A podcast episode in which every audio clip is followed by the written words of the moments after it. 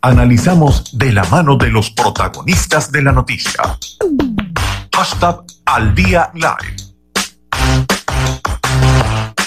En este momento vamos a enlazar con el, colega Manuel Quilarte, periodista venezolano en Brasil, para conocer un poco de la situación del COVID-19 en el vecino país. Manuel, te saluda Argel Olivera. Buenas tardes, ¿cómo estás? Hola Argel, buenas tardes. Gracias por, por el contacto. Todo bien por aquí. Encantada de que estés acá. Eh, coméntanos cómo está la situación en Brasil respecto al COVID-19, cuál es eh, la cifra más actualizada y qué palpas tú como periodista en relación con ese tema en este momento. Bueno, la situación definitivamente es muy complicada. Brasil ayer se convirtió en el segundo país con el mayor número de casos con 375.213 casos. O sea, estamos solamente por detrás de los Estados Unidos y el número de fallecidos pues también ha venido aumentando de forma muy preocupante en los últimos días. Sin embargo, ayer eh, la última cifra de, fallecidos en las últimas 24 horas disminuyó un poco para 638. Sin embargo, pues la situación continúa bastante tensa, principalmente en el estado de Sao Paulo, el lugar donde yo me encuentro. Y bueno, aquí particularmente en el estado de Sao Paulo ya el gobernador dijo que no descartaba la posibilidad de decretar un lockdown, que todavía no hemos llegado a ese punto, eh, porque bueno, han tomado otras medidas que hasta el momento lamentablemente no han funcionado. En cuanto a las cifras actuales, ¿cuántos casos están reportados oficialmente que puedas compartir con nosotros? ¿Se mantienen los mismos del viernes o ya han actualizado? Esta cifra que tengo en, en, mis manos, esta que te acabo de comentar, son hasta ayer a las 9 de la noche. 365.213 casos confirmados y 22.746 fallecidos.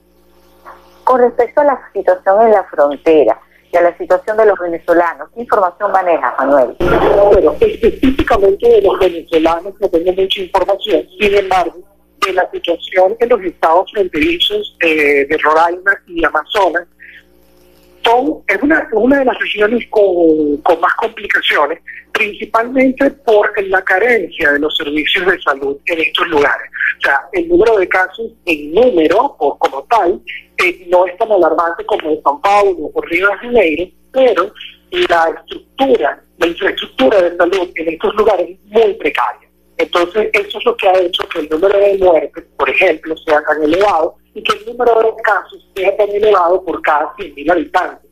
Entonces, la situación en los estados de Amazonas y Roraima es muy complicado por eso. Inclusive en Roraima, que es el estado que hace frontera con Venezuela, el propio gobernador de la, de la entidad, Antonio Benari, tuvo eh, COVID-19. Entonces, de verdad, es una situación bastante complicada y además también es una situación que ha, ha afectado a la población indígena que, está en, en, esta, en, esta, en esta zona. En cuanto a las medidas eh, del gobierno del presidente Jair Bolsonaro, eh, ¿qué puedes comentarnos? ¿Qué se ha eh, informado en las últimas horas, considerando que Brasil es el segundo país con más contagios en América y esta información que incluso el gobierno de los Estados Unidos ha prohibido a los migrantes que vayan a ese país eh, provenientes de Brasil precisamente para hacer frente a la eh, propagación. Bueno, primero recordamos que el presidente Jair Bolsonaro está yendo un poco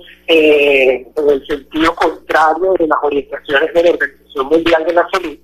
Y, lo último, la última medida que, que fue tomada aquí por el Ministerio de Salud fue la autorización para el uso de la hidroxicloroquina y cloroquina desde el inicio de la enfermedad en pacientes con COVID-19. Es decir, pacientes inclusive con síntomas leves pueden recibir este, este tratamiento.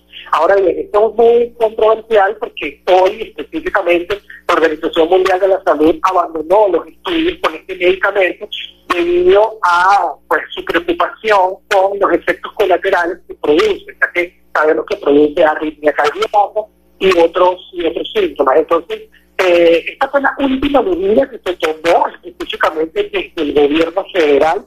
Recordamos también que aquí en Brasil, eh, pues los estados y municipios tienen potestad para aplicar medidas eh, individualmente. Entonces, a nivel de gobierno federal, lo, que, lo, último que se ha establecido es simplemente bueno, Manuel, de verdad que te agradecemos mucho que nos hayas acompañado en la tarde de hoy nos hayas ayudado a actualizar información en relación con el tema del COVID en Brasil. Gracias a ustedes y estoy a disposición siempre que necesiten aquí en Sao Paulo.